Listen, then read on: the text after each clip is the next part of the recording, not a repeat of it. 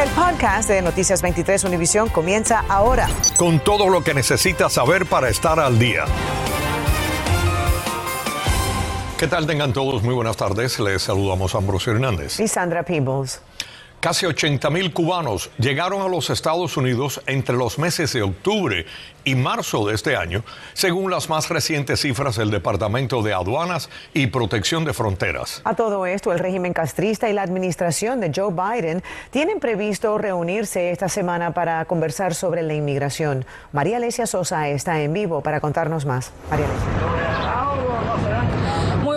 tardes. Efectivamente, un flujo migratorio que ya está alcanzando, como decían, cifras récord y comparable a otras crisis como la de los balseros en los 90 o el éxodo del Mariel. Pero representantes del exilio cubano dicen que esta reunión solo busca para el régimen ganar tiempo. Comenzó como un rumor, pero ya es un hecho. Este jueves una delegación de Biden se reunirá en Washington con representantes del régimen de Cuba. ¿Los toma por sorpresa esta reunión? Cuando vi conversaciones con Maduro, enseguida me convencí que había algún tipo de intercambio con el régimen comunista de Cuba, porque esta es la misma entidad. La noticia no fue bien recibida en el directorio democrático cubano. Lamentablemente, el uso de la migración como herramienta política es un guion gastado por el régimen comunista de Cuba. Repetidamente a través de la historia han utilizado la migración para quitarse presión interna y para ponerle presión a los Estados Unidos. La historia se repite y desafortunadamente vemos nuevamente las administraciones demócratas eh, doblegándose ante las presiones y los chantajes de la dictadura comunista comunista de Cuba. Pero otros defienden el acercamiento. Que uno se siente a negociar con los adversarios. Eh, esa política que hemos tenido desafortunadamente eh, apoyada por los republicanos de cerrar puertas y no hablar con un gobierno que está a 90 millas de acá, no ha funcionado. Según la Cancillería cubana, la delegación de la isla será presidida por Carlos Fernández de Cosío, viceministro de Relaciones Exteriores. ¿Qué le indica la presencia de Fernández de Cosío en esta delegación? Me indica que es una maniobra a los más altos niveles del régimen, porque esta es una figura clave del régimen. Preguntamos al Departamento de Estado sobre la agenda de la reunión, pero respondieron con un comunicado. Regularmente nos relacionamos con funcionarios cubanos sobre temas de importancia para el gobierno de Estados Unidos, como derechos humanos, inmigración. Para la Asamblea de la Resistencia, esos temas no pueden separarse. Porque no puedes eh, involucrarte con un régimen totalitario en negociaciones parciales de un solo tema. Este es el momento de obligarlo a liberar los presos políticos, a celebrar elecciones libres multipartidistas con supervisión internacional, en fin, a abandonar el poder. Recuerda. Y sectores demócratas dijeron, descartan que haya la opción de levantar sanciones. Incluso algunos líderes del exilio más conservadores nos dijeron que no es comparable esta reunión con el acercamiento de la era Obama-Castro. Sin embargo, dijeron que se pronunciarán este jueves en la mañana desde la Brigada 2506 y tomarán acciones concretas. Nosotros estaremos muy pendientes. Desde el Versalles, María Alesia Sosa, Noticias 23, Univisión. Gracias, María Alesia. Gracias, María Alesia. Bueno, hoy les presentamos un caso que a muchos les recordará al niño balsero Elian González, quien estuvo en el centro de un litigio entre el régimen cubano y el gobierno del entonces presidente Bill Clinton. Mario Vallejo nos cuenta más sobre una madre que argumenta que su hijo está secuestrado aquí en Estados Unidos. Gracias, buenas tardes. Esta madre se comunicó con Noticias 23 desesperada. Ella asegura que confió en el padre de su hijo de solo cuatro años y lo envió a este país para que pasara las navidades. Después de mucho esperar, su hijo no regresa y el padre dice que no lo enviará aquí de Estados Unidos a Cuba esta batalla por su hijo. Isbelis Quintana es una madre cubana residente en la isla, quien se comunicó con nuestro equipo para hacer pública la situación que hoy enfrenta. Mi niño eh, se llama Joan Calderón Quintana. Eh, es ciudadano, se coge la ciudadanía americana por su papá, viaja a los Estados Unidos el 7 de noviembre. El 30 de diciembre le digo que le está acabando la Navidad, que por favor, que cuando él iba a sacar pasaje para que el niño regresara. Y él me comunica que el niño no viene para Cuba. La madre nos envió este documento fechado el 4 de noviembre de 2021 y firmado por una notaria cubana, en el que autoriza a que su hijo Joandri Calderón Quintana, de cuatro años, viaje a los Estados Unidos para visitar a su padre de manera temporal, pero ahora este se niega a enviar a su hijo de regreso a Cuba. Se siente un vacío enorme. Se siente que te están quitando una parte de ti misma. Es un, algo inexplicable que no hay manera de describir cómo se puede sentir una persona. Hablamos telefónicamente con Joandri Calderón, el padre del niño que reside en los Estados Unidos. Le dijo a este periodista que se resiste a enviar de regreso a su hijo a un país donde gobierna una dictadura, pero está esperando por la autorización de su abogado para poder acceder a una entrevista. Mi respuesta ante eso es que yo no tengo que ver con nada político. Única y exclusivamente hice esto público porque necesito a mi hijo, porque mi hijo necesita de mí, aunque él diga lo contrario, porque yo nunca le di autorización a él para que él se quedara con el niño.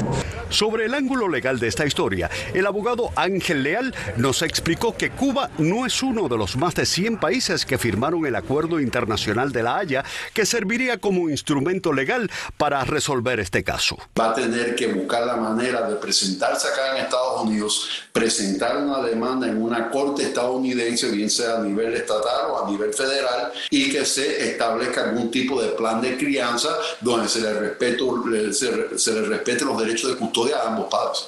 Mientras el niño ya lleva más de cinco meses en este país, asiste a una escuela en Tampa, Florida, y ha comenzado a hablar inglés. Durante nuestra conversación con el padre fuera de cámara, además de la situación política, nos dijo que el futuro de su hijo en este país no es comparable con el que tendría en Cuba. Mi única respuesta para él y para todas las madres de este mundo es que luchen todo el tiempo por sus hijos y que jamás permitan que pase lo que me está pasando a mí. Es un caso bastante complejo. Después de la separación de la pareja hace unos meses, el padre del niño canceló los trámites que había hecho para que la madre viajara aquí a Estados Unidos junto a sus dos hijos. Ahora ha quedado en Cuba sin visa y sin su hijo. Mario Vallejo, Noticias 23, Univisión. Gracias, Vallejo. Las autoridades arrestaron a Andrés Roland, a Rubén Lane, a Jonathan Giraldo y a Junior Álvarez en relación con narcotráfico de marihuana en Kendall. Según el reporte, después de recibir información sobre negociaciones diarias entre choferes de varios vehículos en un estacionamiento, los agentes colocaron cámaras de vigilancia y pudieron capturar los involucrados en cuyos vehículos encontraron marihuana en diferentes recipientes, según dijeron. Infórmate de los principales hechos del día. En el podcast de Noticias 23, Univisión. La crisis que enfrenta el sur de la Florida con los seguros de las propiedades se sigue recrudeciendo y el gobernador Ron DeSantis llamó a una sesión especial para el próximo mes de mayo sobre el tema. Cada vez son más los residentes que denuncian que sus seguros han sido cancelados o que dicen que no pueden pagar el aumento de las primas. Rainier Enciani nos cuenta qué se está planteando para resolver esa crisis. La crisis que existe hoy en día aquí en el estado de la Florida para nosotros los propietarios fue creada por la misma industria de las compañías de seguro. Una crisis que no es nueva y parece profundizarse. Acorde con legisladores estatales, al menos cinco compañías de seguros están a punto de irse a la quiebra y por eso les tocará volver a sesionar atendiendo el llamado del gobernador Ron DeSantis, después que no se llegó a nada en la sesión regular. Vamos a tratar de estabilizar y poner a funcionar mejor el mercado. Tengo confianza de que podremos hacerlo. El mercado de seguros de casas en el sur de Florida comenzó a encarecerse tras el huracán Andrew y desde ese año los precios han subido un 487%.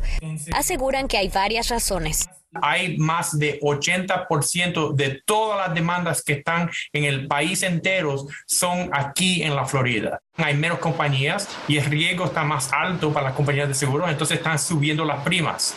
El costo promedio del seguro de propiedad en el sur de Florida, que incluye Broward, Miami-Dade y Palm Beach, ronda los 4 mil dólares, uno de los más altos de cualquier área similar en todo Estados Unidos. Nos limitan las coberturas y hoy en día estamos pagando mucho más y recibiendo mucho menos. Quienes son dueños y enfrentan esta dificultad para asegurar sus casas también se ven obligados a aumentar los alquileres de sus propiedades para salir a flote. ¿Alguna medida que se pudiera proponer en la sesión y que se ponga en marcha en cuanto antes? El plan mío tiene que ver con ah, expandiendo lo que se dice el fondo de catastrofía, que va a ayudar estas compañías asegurar que tengan ese fondo de catastrofía, ese reinsurance para junio 1, para que no tengamos más quiebres antes de la temporada de huracanes. Los dueños de casas que pagan hipotecas están obligados a tener un seguro y si no pueden pagarlo, los bancos les imponen uno aún más caro. Es por eso que en este momento muchos están en el riesgo de perder sus casas. Aún no sabemos cuándo será esta sesión especial, pero sí sabemos que va a ser el próximo mes de mayo. Estaremos al tanto. Soy Reine Anciani, Noticias 23, Univisión. La Junta Escolar de Broward decidió hoy cómo va a distribuir los fondos que espera recoger de un nuevo impuesto que los votantes tendrían que aprobar mediante un referendo. Y como nos explica María Fernanda López, si es negado, las consecuencias se verían en drásticos recortes económicos a maestros y hasta en la seguridad de las escuelas. Veamos por qué y cómo le afectará al bolsillo de los propietarios de vivienda en ese condado.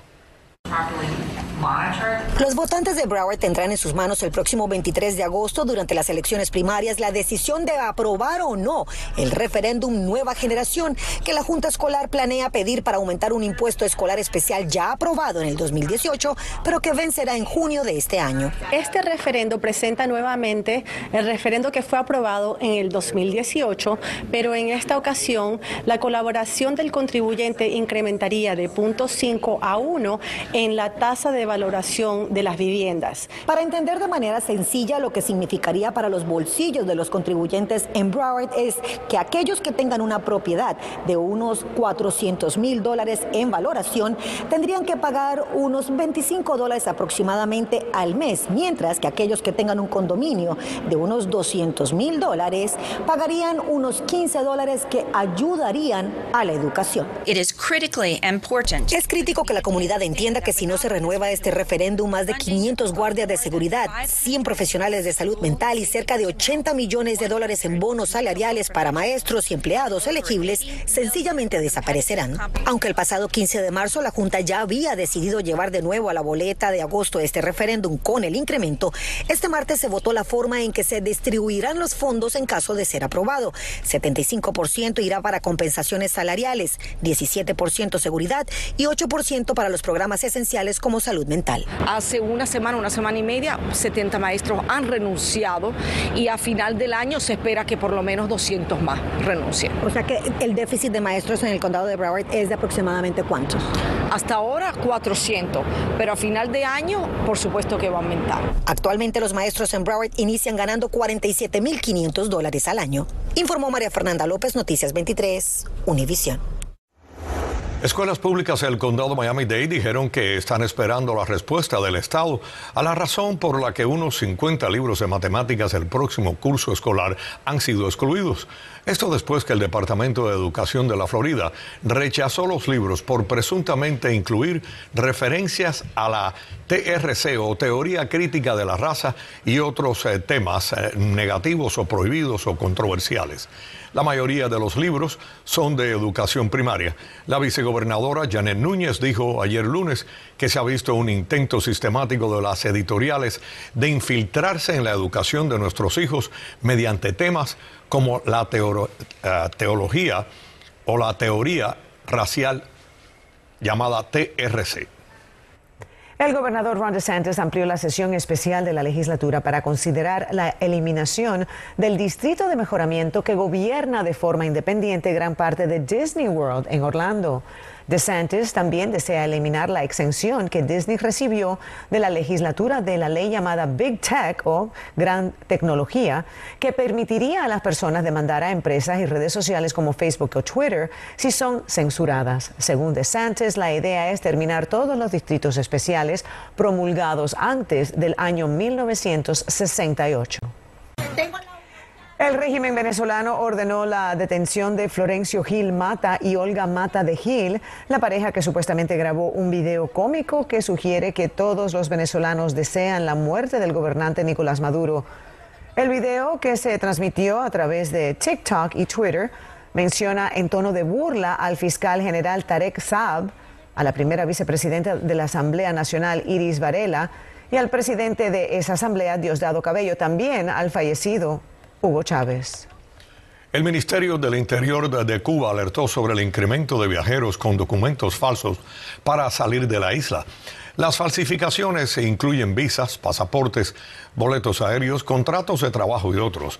Según Inmigración y Extranjería del régimen castrista, los documentos falsos se elaboran fundamentalmente en Estados Unidos y no se hacen en Cuba, dijeron. Muy buenas tardes, estamos aquí en vivo en el FTX Arena Downtown. Como pueden ver, ya está llegando el público, está entrando incluso a la arena para el segundo partido de esta primera ronda de los playoffs entre los Atlanta Hawks y nuestros Miami Heat. Como recordarán, el pasado domingo el equipo estuvo inmenso. Le ganaron fácilmente 115 a 91 a un Atlanta Hawks que no pudo descifrar la ofensiva de Miami, tirando para un 52% en tiros de campo, con liderando la ofensiva un Team Duncan que anotó 8 canastas de 3 puntos en solo 9 intentos. O sea, estuvo casi perfecto. 24 de sus 27 puntos fueron por vía de misiles de larga distancia. Cuando el Miami Heat juega de esa manera, señores, las estadísticas dicen que no pierde. Esta noche es muy difícil que aquí en nuestra casa del downtown de Miami, el equipo de los Atlanta Hawks pueda neutralizar esa ofensiva que ha estado impecable. un equipo de Miami, del Miami Heat que está jugando su mejor baloncesto en su mejor momento. La fiesta se, transportaría a Atlanta. No creo que esta fiesta dure más de cuatro canciones de la manera en que ha estado jugando el equipo de la ciudad del Sol. Nosotros, por supuesto, a las 11 le tenemos los resultados de este partido que esperamos va a ser una victoria. Desde el downtown de Miami, Ernesto Clavelo, Deportes 23. El uso de las mascarillas será opcional para los usuarios de las compañías de autos de alquiler privados Uber y Lyft, según anunciaron esas empresas, después que las líneas aéreas realizaron un anuncio similar. Uber tampoco exigirá a los usuarios que ocupen el asiento trasero, pero les pide que no usen los asientos delanteros, salvo que sean parte de un grupo. Por su parte, Lyft está permitiendo que los usuarios se sienten al frente. Acabas de escuchar el podcast de Noticias 23 Univisión. Puedes descubrir lo mejor de los podcasts de Univisión en la aplicación de Euforia o en univision.com diagonal podcasts.